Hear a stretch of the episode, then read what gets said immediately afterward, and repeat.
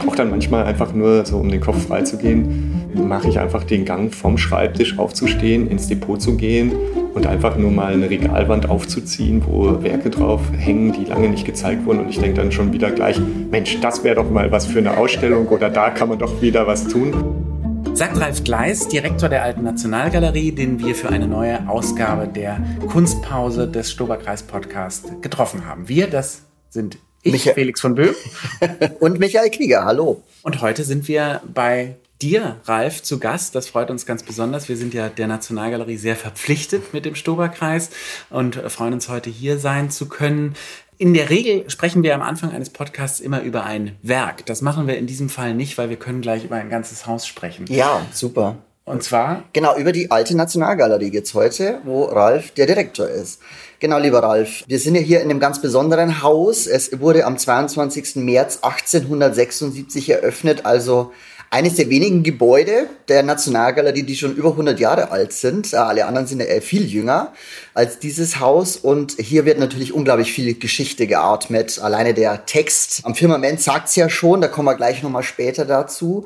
Lieber Ralf, wenn man jetzt Direktor der alten Nationalgalerie ist, wie viel Geschichte atmet man dann eigentlich mit? Ja, also erstmal hallo und herzlich willkommen. Ich freue mich wahnsinnig, dass ihr hier mit eurem Podcast vom Stoberkreis auch zu Gast seid bei mir.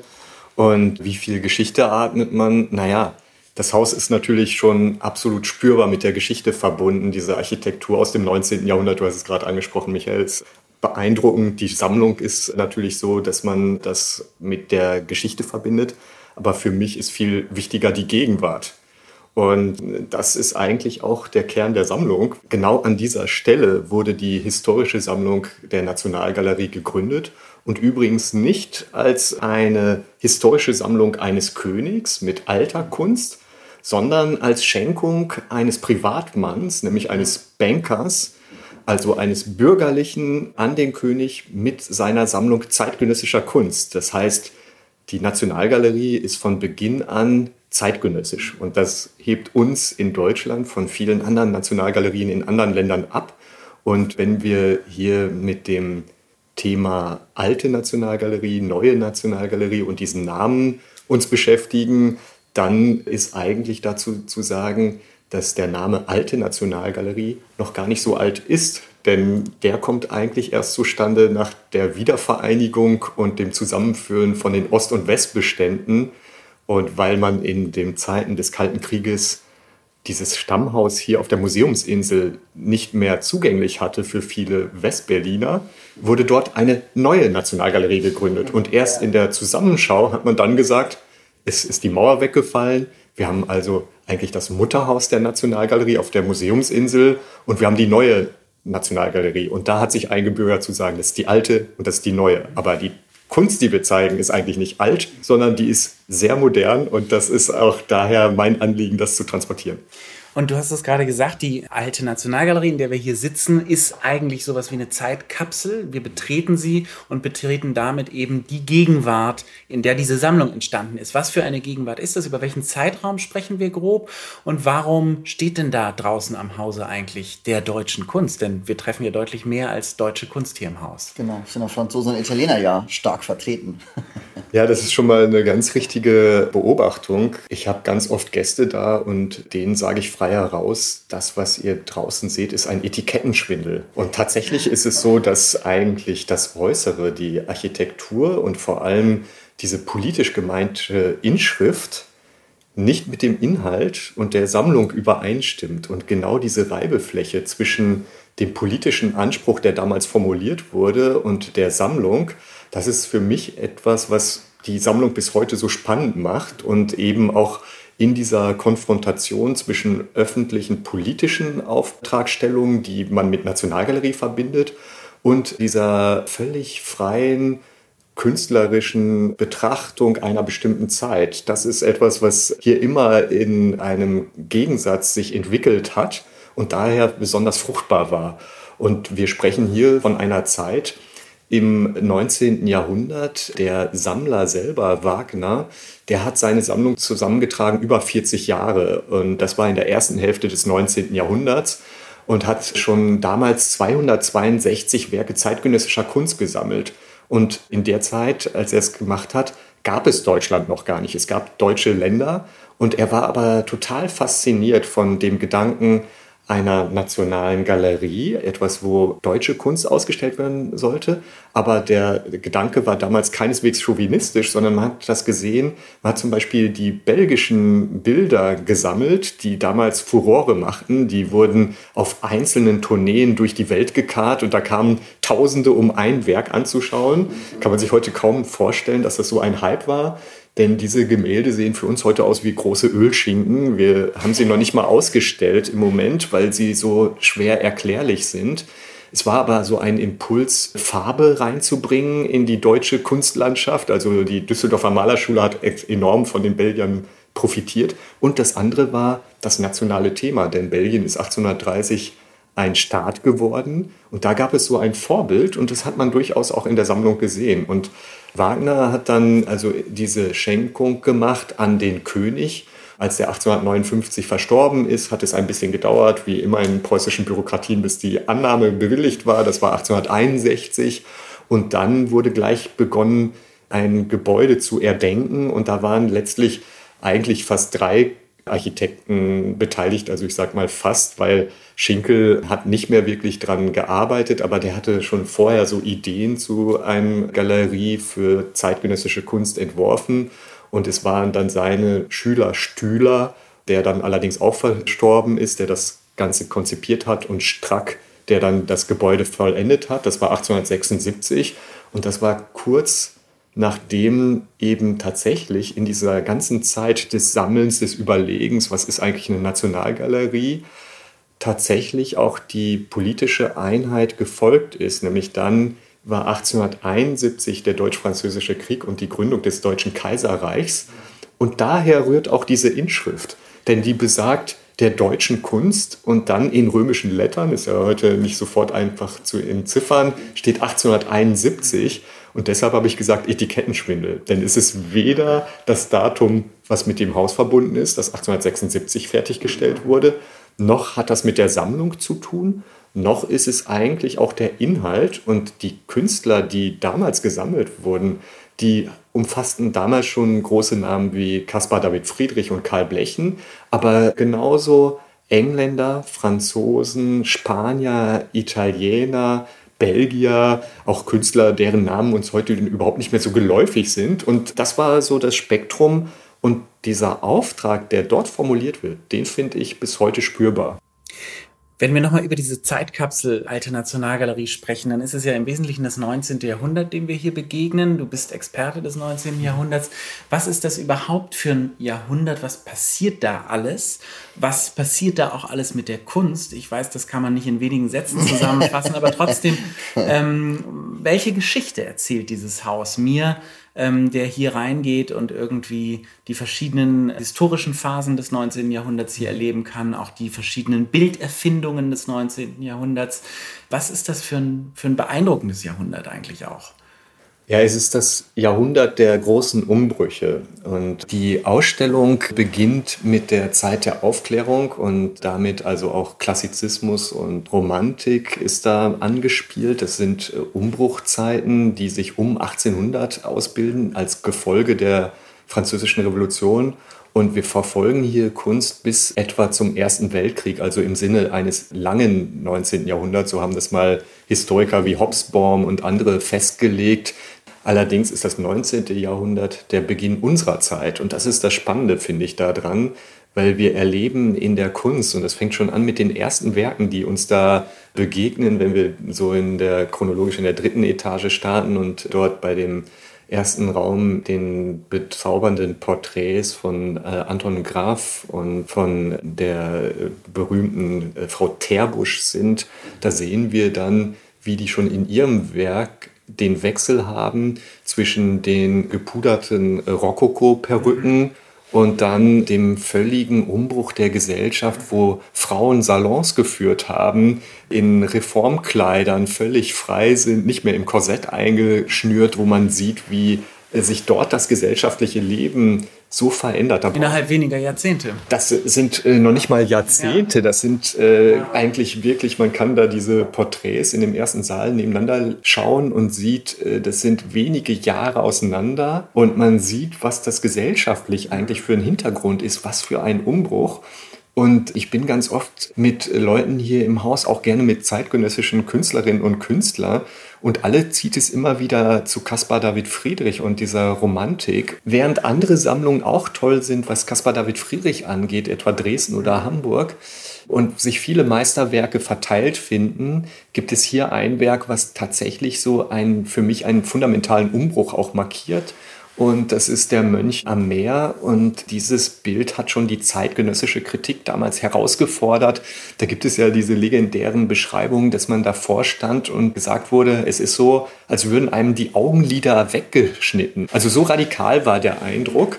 Und wenn man sich das Bild betrachtet und man heute fragt, wo möchte eine zeitgenössische Künstlerin wie Katharina Grosse oder andere ausstellen. Alle würden gerne mit Caspar David Friedrich ausstellen, weil dort etwas an Modernität angelegt ist, äh, was mir auch Wegnahme der Farbflächenmalerei im Grunde. Wie Roscoe und ja. wie anderes, was uns später begegnet und was eine völlige Auseinandersetzung mit der Natur ist, ohne jede Staffage im Prinzip. Da ist nur dieser einsame Mönch, der ja eigentlich nur eine Rückenfigur ist, da im Prinzip so ein aufrechtes I äh, Pünktchen und das sind eigentlich. Gar nicht mal so aufrecht. Ich finde immer, der kippt fast. Ein bisschen ja, schon, ja. Oder also, sie irgendwo gegen, ja. so gegen Wind oder so. Ja, ja und das sind eigentlich ja wir. Also ja. wir als Figur in diesem völligen Naturraum mit dem Meer und dem Himmel, wo es aber zwischen diesen sehr unwetterartigen Gewölk dann doch diese Freiheit gibt. Und das ist so ein Auftakt in die Sammlung, wo man dann sieht, dass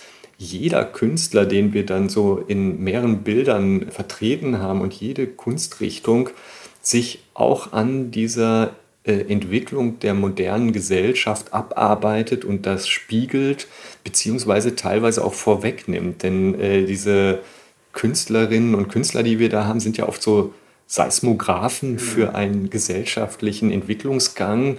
Und in ihrer Kunst ist das heute noch so hautnah ablesbar das, also mir läuft manchmal ein Schauer über den Rücken, wenn ich bestimmte Bilder betrachte und mich versuche in diese Zeit reinzuversetzen und denke, also das ist heute schon radikal und interessant.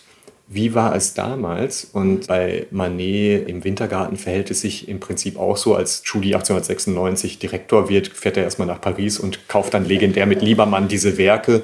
Und das ist eine bewusste Akquise eines Direktors und damit auch äh, etwas, was ganz neu ist, nämlich das ist eine nicht etablierte Kunst, die hier angekauft wurde. Das ist noch nirgendwo etabliert. Und wenn man sie ausstellt in der Nationalgalerie, dann ist es etabliert. Und dieser Schritt und diese äh, Möglichkeit in so einem Haus, das bestimmt unsere Sammlung natürlich bis heute. Und daher ist es wirklich mehr als eine große Freude, hier zu arbeiten, sondern auch eine große Verantwortung. Caspar David Friedrich hat ja demnächst ein nicht ganz unbedeutendes Jubiläum. Kannst du da uns ein bisschen verraten, was da vielleicht geplant ist vom Haus? Der 250. Geburtstag ist dann 2024 und natürlich wollen wir diesem großen deutschen Künstler dann auch unsere Ehre erbieten. Und das ist schon so ein wirklicher Jahrhundertkünstler, der ja im 19. Jahrhundert selbst vergessen wurde und eigentlich erst 1906 hier in der Berliner Nationalgalerie wiederentdeckt wurde, nämlich auch durch Julie. Der hat äh, dort eine Ausstellung gemacht und Künstler auch des frühen 19. Jahrhunderts wieder einem großen Publikum Anfang des 20. Jahrhunderts vorgestellt. Und es gibt neben uns zwei weitere Sammlungen, die bedeutende Werke haben. Das sind vor allem die Hamburger Kunsthalle und die Kunstsammlung in Dresden.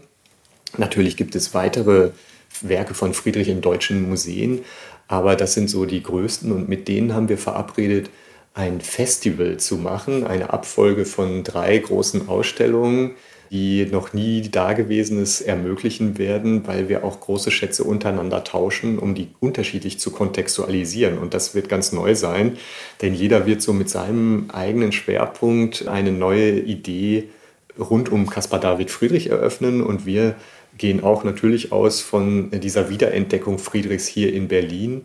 Tatsächlich und interessanterweise gab es hier in der Berliner Nationalgalerie noch gar keine monografische Ausstellung zu Caspar David Friedrich. Und als äh, Zielpunkt dieses Festivals, was durch 24 sich durchziehen wird, wird dann eine Ausstellung im Metropolitan in New York folgen, 2025. Da sind wir im engen Austausch mit Max Hollein und es wird auch dort die erste große amerikanische Show zu Caspar David Friedrich sein. Und das ist natürlich dann für uns auch so ein bisschen so ein Moment, wo man sagt, also 250 Jahre Caspar David Friedrich, da muss man den auch mal für die gesamte Welt erschließen.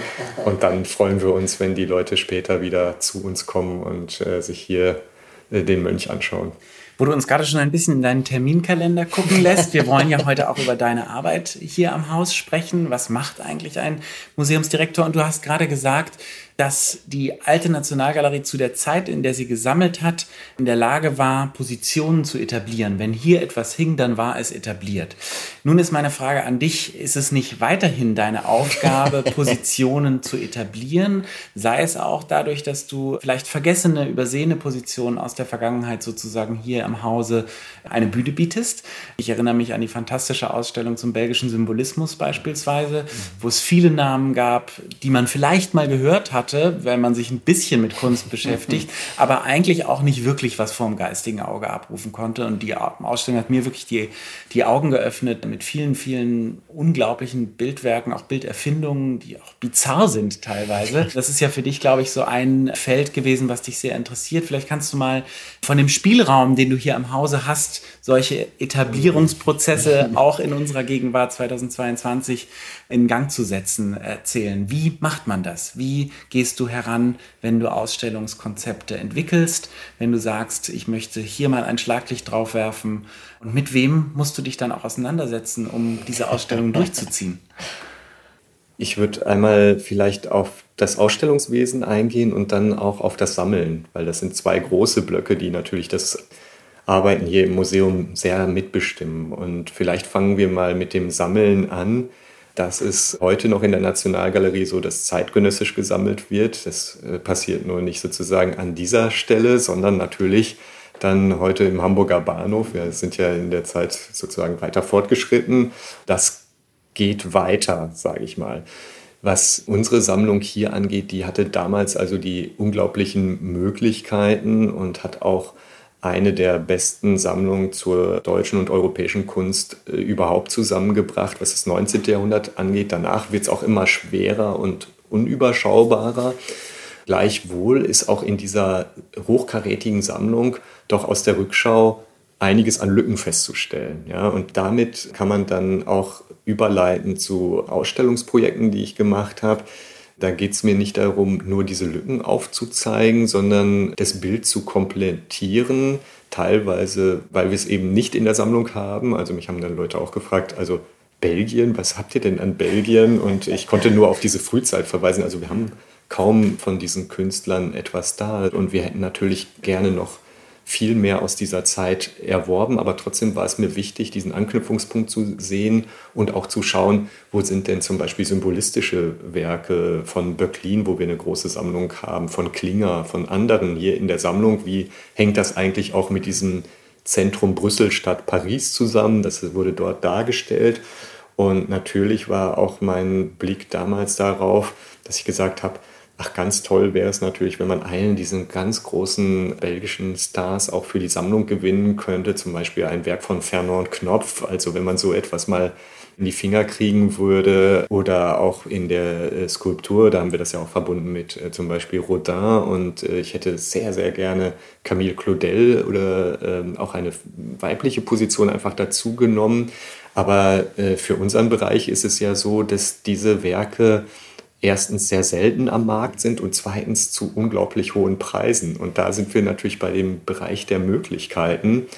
Das ist dann immer zwischen Willen und dem, was man sucht, also einer aktiven Akquise und andererseits den Möglichkeiten. Und da ist es eigentlich auch nicht ganz anders, als das Judy sehr erfolgreich gemacht hat, schon im 19. Jahrhundert. Er ist dann eben an die Türen von vielen bekannten Leuten gegangen und hat angeklopft, wollt ihr nicht die Nationalgalerie unterstützen? Wollt das ihr nicht? auch. Das mache ich auch und der Freundesverein hilft mir. Und äh, wir konnten zum Beispiel, ähm, bin ich ähm, durch eine private, sehr großzügige Spende und dann mit Unterstützung von einer Stiftung konnten wir tatsächlich ein symbolistisches Hauptwerk nochmal erwerben. Äh, gerade im letzten Jahr Jan Torup, äh, die Hetäre oder die Venus des Meeres genannt. Das war ein totaler Glücksfall, weil dort eine begeisterte Privatperson zu mir kam und gesagt hat, also sie würde gerne für so ein Werk Geld aufwenden und dann war es halt dann trotz sehr langer Verhandlungen immer noch zu teuer, sodass wir dann noch eine Stiftung hinzunehmen mussten, die 1 von Simon Stiftung, die hat das dann möglich gemacht. Und heute bin ich ganz froh, weil ich kann kaum an diese großen Erfolge von Judy anschließen, dass man eben erste Werke des 19. Jahrhunderts kann ich sowieso nicht mehr kaufen und auch nicht mehr diese Werke der Impressionisten, die heute in schwindelerregend äh, hohen Summen gehandelt werden. Ja, das ist nicht mehr erreichbar. Aber ich finde, der Symbolismus, das hat ja auch die Ausstellung gezeigt, ist eine parallele Zeitströmung, mindestens ebenso spannend. Und da haben wir gute Ansätze hier und da, diese Internationalisierung vorzutreiben. Und das ganz große Desiderat und Feld für die nächsten Jahre, was wir uns vorgenommen haben, sind einfach weitere Akquisen von Künstlerinnen. Wir hatten ja extra die Ausstellung Kampf um Sichtbarkeit gemacht, um zu zeigen, wie sind eigentlich die Arbeits- und Schaffensverhältnisse für Künstlerinnen im 19. Jahrhundert und wir sehen, es war äußerst schwierig und dementsprechend sind die prozentuell ganz wenig in der Sammlung abgebildet. Aber da gibt es noch Luft nach oben und deshalb hatte ich als ähm, eine der ersten Umhängungen bei uns auch in der Sammlung gemacht, dass ich ein großes Gemälde von Dora Hitz wieder aufgehängt habe, die Kirschenernte. Auch dieses Bild war eine Stiftung und zwar von finanziell potenten Gönnerinnen. Das waren Hertha Harries, also eine geborene Siemens und Giulietta und Marie von Mendelssohn. Die haben dann gesagt, nein, also die Frauen müssen auch mit großen Werken hier vertreten sein. Und die haben also dieses wirklich auch äh, großflächige, monumentale Gemälde geschenkt, was ich ganz toll finde. Und damit auch nochmal wirklich ein Zeichen gesetzt. Und da ist zum Beispiel auch eine Schenkung dann zeitgenössisch jetzt Erfolg. Äh, da hatten wir ein Bild von Paula Monnier. Da kam eine Familie auf uns zu und sagte so, wir haben hier so ein Bild immer über dem Kamin hängen und das scheint von dieser Frau Monnier zu sein. Und Sie machen doch so eine Ausstellung, ist das was für Sie? Ah, das haben wir natürlich mit Kusshand genommen. Und das war dann toll zu sehen. Paula Monnier kommt anlässlich der Ausstellung in die Sammlung und so geht das oft mhm. ineinander über. Wir haben diese Projekte natürlich, wir arbeiten aus der Sammlung. Mir macht es besonders Spaß, solche übergreifenden Themen anzugehen äh, mit unserem Team. Da sind auch die Kuratorinnen und Kuratoren ganz dabei. Wir zeigen einerseits diese Sammlungsschwerpunkte und andererseits versuchen wir durch diese Überblicksdarstellung und Projekte, wo es ein bisschen komplexer wird, auch in den Fragestellungen, auch mal ein bisschen diese Sammlungslücken mit einzubeziehen und dann, wenn es ideal läuft, auch noch nachzusammeln, um die Sammlung hier zu stärken. Ja, das wäre also eigentlich die komplexe Antwort auf eine einfache Frage. Nein, das ist eine, eine, wunderbare Antwort. Was mir beim Zuhören dieser Antwort auch auffällt oder immer klarer geworden ist, ist, wie viele Hüte du eigentlich aufhast als Direktor hier im Haus. Das beginnt sozusagen mit der ganz klaren Wissenschaft. Das Identifizieren von Lücken im, in einer Sammlung ist eine wissenschaftliche Tätigkeit, leitet dann über zum tatsächlichen Kuratieren, Begeisterung streuen, auch beim Publikum Begeisterung streuen und geht bis hin zu dem an den Türen klopfen, wo möglicherweise Geld da ist, was ja eine eher wirtschaftliche Aufgabe letzten mhm. Endes ist, eine Managementfähigkeit vielleicht auch ähm, inkludiert. Wie bekommst du diese verschiedenen Hüte unter einen Hut? Und ähm, ähm, ist das genau das, was dir so Spaß an deinem Beruf macht, dass es diese verschiedenen Spiel- und Standbeine gibt? Ja, das kann man auf jeden Fall schon mal mit Ja beantworten. Also es macht mir große Freude und das ist tatsächlich auch so in meiner Sicht äh, die Herausforderung eines Direktorenamtes ist eben diese Verbindung zwischen wissenschaftlicher Kompetenz und dann aber eben vielfachen auch Managementfunktionen. Und für mich ist es auch so, dass die Schnittstelle zwischen Haussammlung und dem Geschehen hier und den gesellschaftlichen Aktivitäten. Das ist auch ganz wichtig und macht mir große Freude, dass man einfach sieht, es gibt so viel Aufmerksamkeit und da kommen viele Leute auch auf uns zu. Also das ist einfach schön zu sehen. Natürlich kann man anteilmäßig nicht mehr alles gleichermaßen kann. Also meine wissenschaftliche Arbeit und das Kuratieren, das muss schon sehr deutlich zurückstecken. Dafür haben wir ja auch Kuratorinnen, die Spitze sind hier am Haus. Das ist etwas, was man sicherlich sehr gut mit einbringen kann, wenn man selber tätig war in dem Bereich und auch gerade, weil ich ja auch so einen Sammlungsbereich hier mit bearbeitet habe, eben gerade die zweite Hälfte des 19. Jahrhunderts, da sind auch ganz viele Fragestellungen, die aus dem Alltagsgeschäft kommen bei mir und das finde ich auch eine wichtige Anbindung, damit man sieht, wo liegen eigentlich die Bedürfnisse der Sammlung in diesen verschiedenen Aufgabenstellungen zwischen Ausstellung, Sammlungspflege, Sammlungserweiterung, Dokumentation und so weiter. Aber was ich für einen Vorteil habe, ist, dass ich jederzeit hier den Schlüssel in der Hand habe, um ins Depot zu gehen und mir ein Bild anzuschauen, was ich schon lange mal wieder besuchen wollte. Dann ist da sofort wieder neue Inspiration, neue Kraft, neue Freude. Und man muss sich aber, glaube ich, gerade in diesen Momenten, wo es irgendwie mühsam ist, auch mal an diese freudvollen Momente erinnern. Und ich habe es dann halt sehr leicht hier. ja, ich kann dann wirklich so, wenn ich dann, ich brauche dann manchmal einfach nur so, um den Kopf freizugehen, mache ich einfach den Gang vom Schreibtisch aufzustehen, ins Depot zu gehen und einfach nur mal eine Regalwand aufzuziehen, wo Werke drauf hängen, die lange nicht gezeigt wurden. Und ich denke dann schon wieder gleich, Mensch, das wäre doch mal was für eine Ausstellung oder da kann man doch wieder was tun.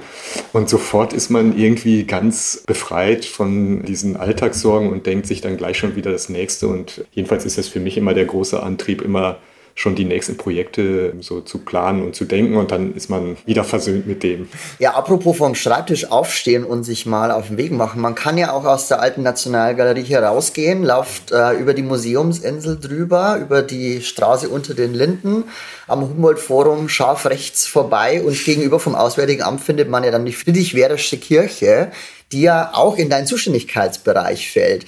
Wie viel Bedeutung haben eigentlich die zwei Orte, wenn man es jetzt so sehen will, also die Alte Nationalgalerie und die Friedrichswerdersche Kirche, knapp 300 Meter würde ich sagen von hier entfernt. Sind die genau 50-50 oder wie teilt sich das auf in deinem Alltag? Ja, also die Friedrichswerdersche Kirche ist schon ein sehr wichtiger Standpunkt einfach. Dieses Architekturjuwel von Schinkel. Allerdings wurde das Gebäude seit dem Zweiten Weltkrieg nicht mehr sakral genutzt, sondern war eben durch Kriegszerstörung erstmal als Brache dort und wurde dann erst wieder in das Zentrum gerückt und wurde dann aber gleich mit der Idee, dort einen Ort für Skulpturen einzurichten, der Nationalgalerie übergeben. Das war schon zu DDR-Zeiten so, dass man das der Nationalgalerie äh, gegeben hat als Ort. Und insofern ist dieser Ort für uns heute als Skulpturendependance ganz, ganz wichtig, denn da sind auch größere skulpturale Werke, die gar keinen Platz bei uns finden, denn unsere Sammlung selber ist fast 50-50 Skulptur und Gemälde. Und daher war das für mich ein ganz großes Anliegen, als ich vor fünf Jahren anfing. Da war ja die Friedrichswerdersche Kirche eine Baustelle. Das war gar nicht vorsehbar, dass diese Kirche überhaupt wieder als Museum einzurichten sei. Und ich bin also innen hochgeklettert auf das Gerüst und stand also wirklich unter dem Gewölbe, direkt in diesem hohen Gewölbe. Und ich sah an einem schönen Septembertag, wie schön das Seitenlicht immer noch reinfällt in mhm. dieses Gebäude, trotz der umstehenden neuen Bauwerke. Und da habe ich gesagt, das muss eigentlich für die Allgemeinheit wieder als Museum erschlossen werden und wieder eingerichtet werden. Das haben wir geschafft. Da war Yvette Desee maßgeblich beteiligt und die kümmert sich heute auch als Skulpturenkuratorin auch besonders um diese Ausstellung dort. Und wir erwarten da ja auch Neuerungen, die jetzt äh, wiederum mit unseren aktuellen Projekten zu dem großen Bildhauer Shadow zusammenhängen. Also da wird man in den nächsten Jahren auch noch eine ganze Aktivierung erleben. Und wer die noch nicht gesehen hat, der ist jetzt herzlich eingeladen, denn das ist auch bei jedem Sonntagsspaziergang für mich ein Muster durchzugehen, denn es kostet keinen Eintritt, es ist völlig niederschwellig im wahrsten Sinne des Wortes. Der Hauptort bleibt natürlich hier unser Stammhaus auf der Museumsinsel, was einfach von der Größe und der Ausstellung noch mal ein bisschen bedeutender ist. Aber sind so ein bisschen so, ist die, die äh, kleine Tochter und die ist natürlich nicht unwichtig. Jetzt haben wir über die zwei Standorte der Alten Nationalgalerie gesprochen. Was mich auch noch interessiert, ist die Vernetzung mit den anderen Institutionen der Nationalgalerie. Zuletzt ja äh, zu sehen in der Gauguin-Ausstellung, die A in Kooperation mit der Glyptothek in Kopenhagen stattfand, aber tatsächlich auch durch die Einbeziehung zeitgenössischer äh, Positionen, insbesondere auch Videoarbeiten, ja durchaus eine Verbindung zur Sammlung Hamburger Bahnhof hatte oder zumindest mal zu der Kuratorin Anna-Katharina Gebbers. Da gab es ja auch ein paar Talks, die gemacht wurden. Wie arbeitet ihr im Verbund untereinander, miteinander und wie finden die Abstimmungsprozesse statt? Gibt es da sowas wie einen Jour fix? Wie haben wir uns da die Arbeit hinter den Kulissen vorzustellen? Ja, die Arbeit hinter den Kulissen ist jetzt ein bisschen neu strukturiert. Nach dem Weggang von Udo Kittelmann wurde seine Stelle nicht mehr besetzt, sondern es wurde sich entschieden, drei Direktionen zu etablieren. Und das ist geglückt mit Klaus Biesenbach, der für die neue Nationalgalerie und den beiden Dependancen in Charlottenburg, also Schaf Gerstenberg und Museum Berggrün, zuständig ist. Und mit Till Fellrath und Sam Badril, die zusammen den Hamburger Bahnhof jetzt leiten. Und äh, man sieht schon, der Kosmos Nationalgalerie ist eben seit dieser Gründung stetig gewachsen. Und wir haben ja gerade schon über die Friedrichswerdersche Kirche gesprochen. Also auch im 19. Jahrhundert gibt es bereits zwei Häuser. Da war eigentlich absehbar, dass das einer alleine kaum in der äh, Detaildichte und den Aufgabenfüllen übernehmen kann. Daher für uns ein folgerichtiger Schritt und auch eine Anerkennung unserer Erfolge sozusagen nach außen, was wir sehr, sehr äh, schätzen und was uns auch einen großen Rückenwind nochmal gibt.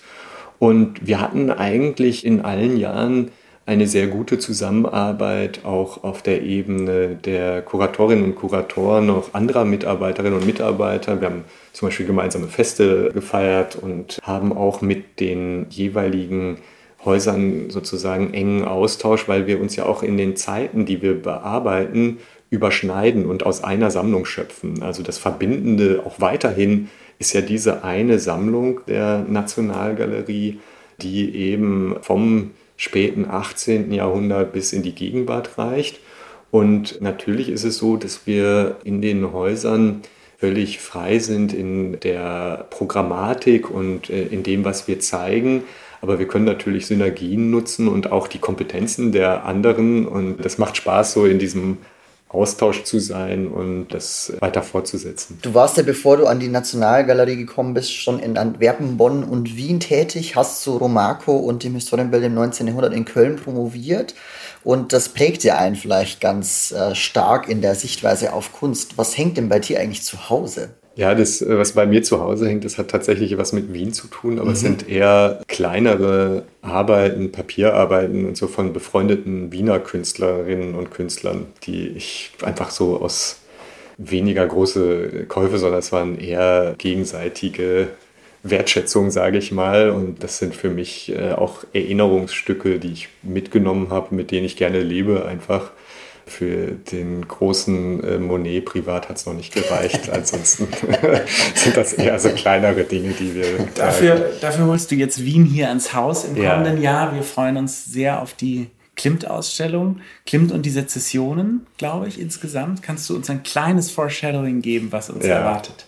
Ich, ich würde es einmal umdrehen und sagen, es geht im Wesentlichen erstmal um die Sezessionen und zwar im Plural. Und das meint Wien, Berlin und München. Das geht mir um den Umschwung, also quasi die Revolution in der Kunst am Ende des 19., Beginn des 20. Jahrhunderts. Und dass diese entscheidenden Jahre der Etablierung der Sezession, die haben tatsächlich dazu geführt, dass sich das gesamte Kunstsystem ja umgestellt hat. Also was alle Bereiche der Produktion, der Distribution und auch der Akquise von Kunst anbelangt. Und die Sezessionen sind daher ein, ein ganz großes Thema. Und im Mittelpunkt steht, wie gesagt, mit diesen drei Sezessionen eine Vielzahl von Künstlerinnen und Künstlern, also bewusst auch Künstlerinnen, die dort eine größere Rolle dann spielen. Aber es geht natürlich auch um die Protagonisten, die am Anfang die Sezession mitbestimmt haben. Und das war in Berlin Liebermann, in München Stuck, aber vor allem in Wien auch Klimt. Und damit machen wir sozusagen, by the way, ähm, die größte Ausstellung zu Klimt, die jemals in Deutschland zu sehen war. Da gibt es also viele, viele Werke und das kommt aus einer Kooperation mit dem Wien Museum, wo ich früher gearbeitet habe. Da ist mir der Bestand natürlich bestens bekannt und mir ist auch der Umstand bekannt, dass sie derzeit gerade ein neues Museum bauen. Und daher sind viele Werke, die sonst unausleihbar sind, gerade verfügbar. Und so trifft sich das, ich sag mal, in einem gelenkten Zufall, dass wir hier äh, etwas verfügbar haben und dann auch damit eine große Ausstellung in Wien machen können. Also die Ausstellung hat dann zwei Orte. Das Thema ist in Wien doch sehr stark besetzt und das war eben etwas, was ich mitgenommen habe aus Wien und hier hingetragen habe mit einer Idee, dass es eine Art Sezessionsstil gäbe. Und da rollen sich als Kunsthistoriker mir die Fußnägel auf, weil Sezession ist für mich ein Gegenbegriff zum Stilbegriff. Denn es war gerade die Pluralität der Stile und Möglichkeiten. Und daher habe ich eben versucht, in dieser kühnen Zusammenstellung, das hat so eben noch nicht so gegeben, dass man mal München, Berlin und äh, Wien zusammen zeigt, auch mit den äh, jeweiligen künstlerischen Positionen, die einem erstmal so im Kopf gar nicht so zusammengehen wollen. Aber wenn man die sehen wird, dann wird, kann ich schon mal verraten, wird einem einiges klar, warum die doch ähnlicher sind oder was auch sozusagen an Zielrichtung gleich war. Denn es ging ja um Avantgarde am Ende. Und da setzt sich für mich eine Art der Erzählung fort, die ich auch versucht habe beim belgischen Symbolismus einzuführen, wo man einfach sagt, es geht immer nicht darum, nur ein Zentrum der Kunst zu betrachten und eine Art der Kunstentwicklung, die sich so im Gänsemarsch der Stile entwickelt hat, sondern das Signum der Zeit ist der Pluralismus und die Sezessionen stehen dafür. Und diese Künstler waren untereinander enorm offen und untereinander auch gut vernetzt. Und auch ein Max Liebermann, der die Münchner Sezession schon mitgegründet hat und dann hier in Berlin für so eine Art ähm, äh, deutschen Impressionismus dann stand. Der hat das ja natürlich hier sehr stark mitgeprägt, genauso wie Klimt mit seinem Stil die äh, Wiener Sezession äh, geprägt hat. Aber man sieht auch, die haben zwar ihre Kunst mit eingebracht, daher ist es richtig, von diesen Protagonisten zu sprechen, aber auf der anderen Seite war es auch so, dass die durchaus eben offen waren für alles, was dann auch kam. Also Liebermann hat dann auch Slevogt und Corinth äh, von München nach Berlin gelotst und äh, die hier zu den Nachfolgern und zu den großen neuen Wilden gemacht. Und man sieht so, dass äh, diese Vielschichtigkeit sich dann auch in der Ausstellung abbilden wird. Und ja, es ist eine große Freude für mich, so ein Projekt zu sehen, was ich lange im Kopf habe, dass es endlich was wird. Und ich glaube, am Ende nach der Ausstellung wird jeder, der da rausgeht, sagen, Sezession, das ist, heißt Freiheit der Kunst und nicht Stil. Also das wird auch die äh, Österreicher, glaube ich, überzeugen, dass es keinen Sezessionsstil gibt. Danach kann nichts mehr kommen. Die Augen des Direktors leuchten und wir freuen uns auf diese Ausstellung und danken dir, lieber Ralf, sehr für das Gespräch und euch fürs Zuhören. Genau, Dankeschön an alle, die dabei waren. Bis zum nächsten Mal. Dankeschön, Ralf. Ja, vielen Dank an euch. Tschüss.